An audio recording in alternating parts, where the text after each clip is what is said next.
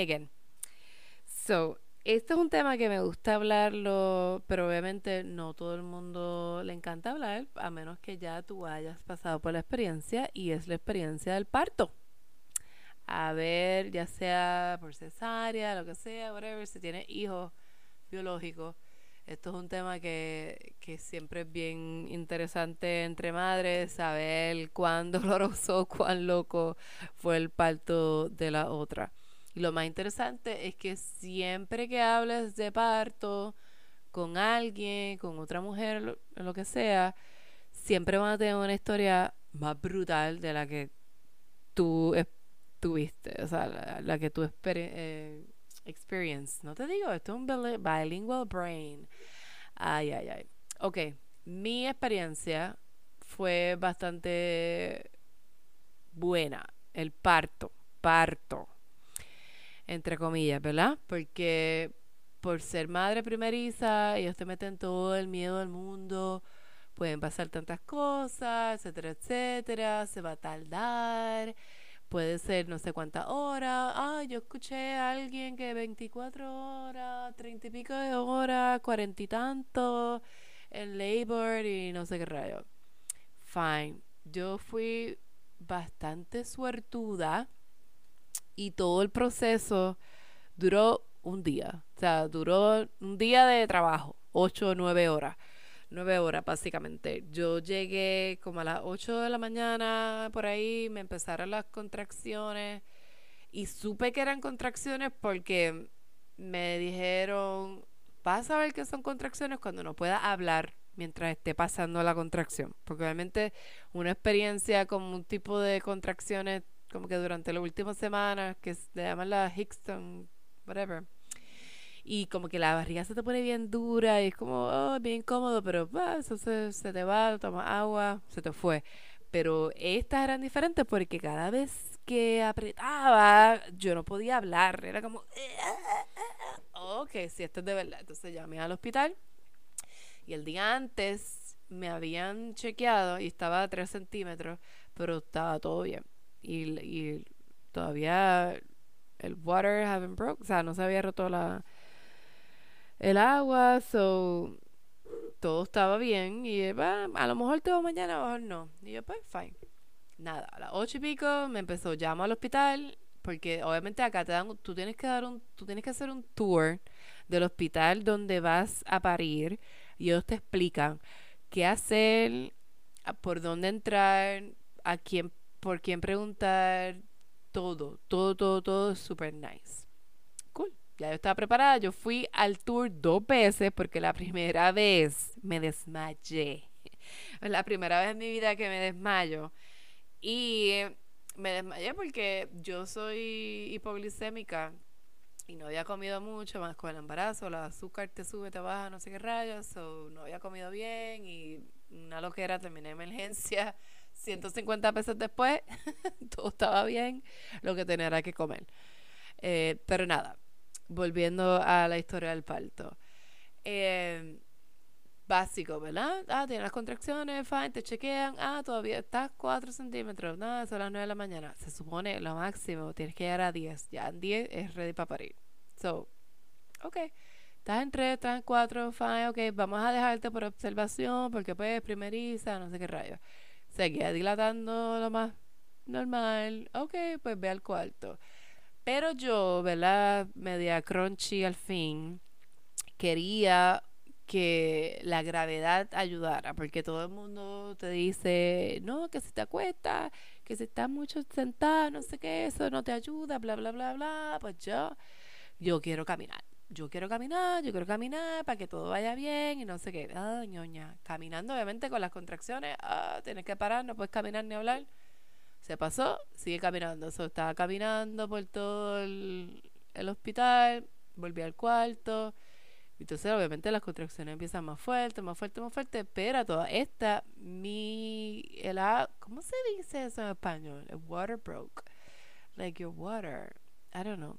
Como que no había. Ah, roto fuente. No te digo yo. ok. Todavía mi fuente no se había roto. Así que eh, ellos estaban, la enfermera asustándome. mira, cuando se rompa la fuente tuya, las contracciones van a ser peor y todo va a ser mucho más rápido. Y yo, peor que esto. ¿Cómo que peor que esto? Y ella, sí, ¿tú quieres la epidural ahora? Y yo, no, yo quiero un parto natural sin medicamento. Yeah, right. Cuando ella me dice, mira, la verdad es que se va a poner más fuerte que esto, yo, oh, está bien, vamos a la epidural porque esto está brutal.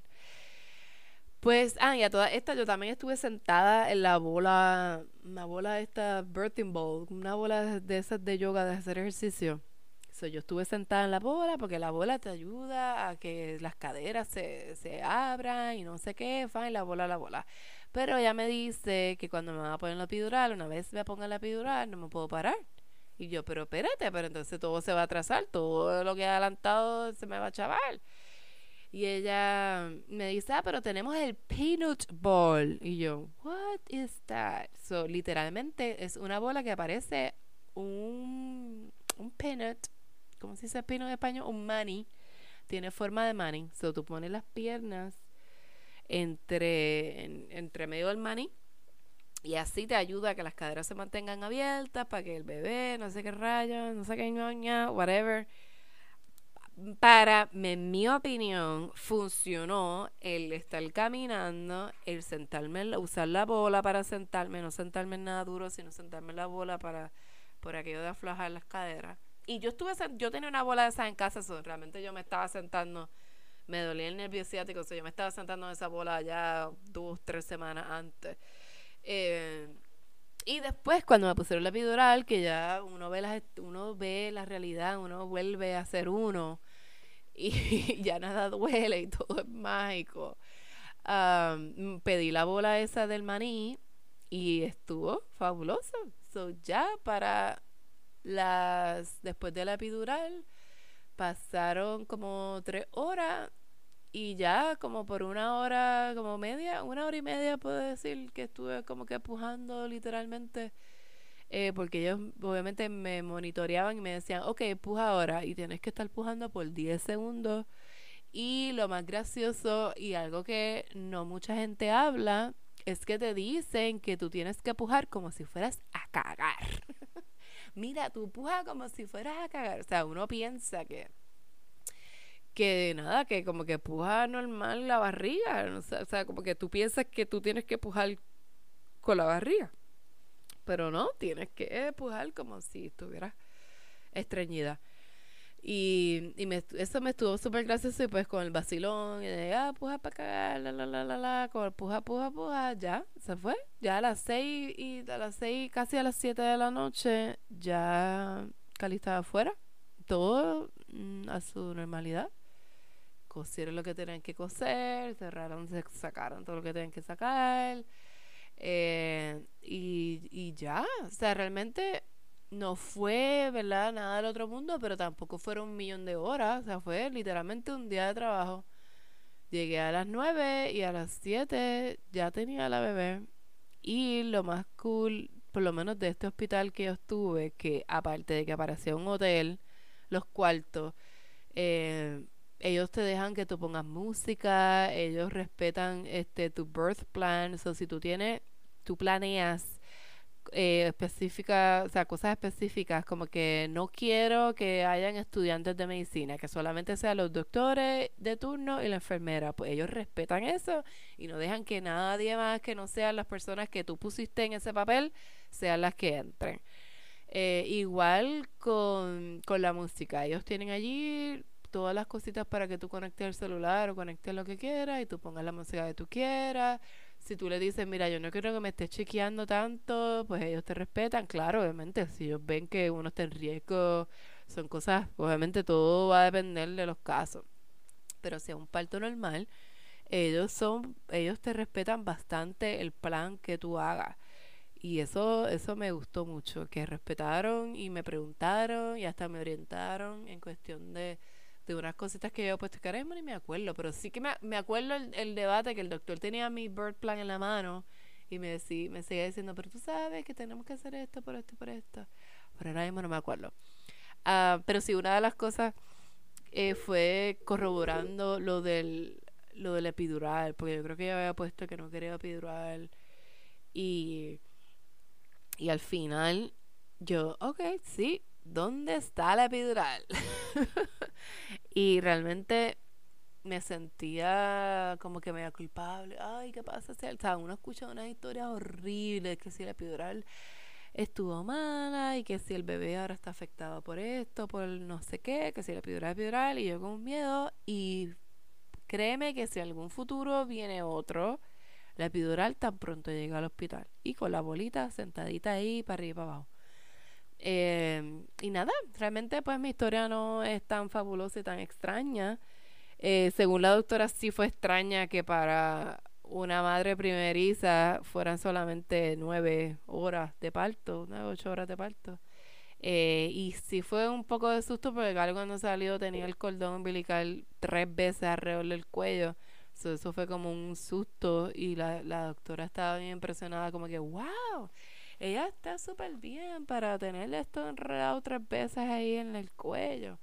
Eh, así que gracias a Dios ella salió todo bien y eh, rápido a tratar de, de dormir, de descansar, que obviamente fue imposible.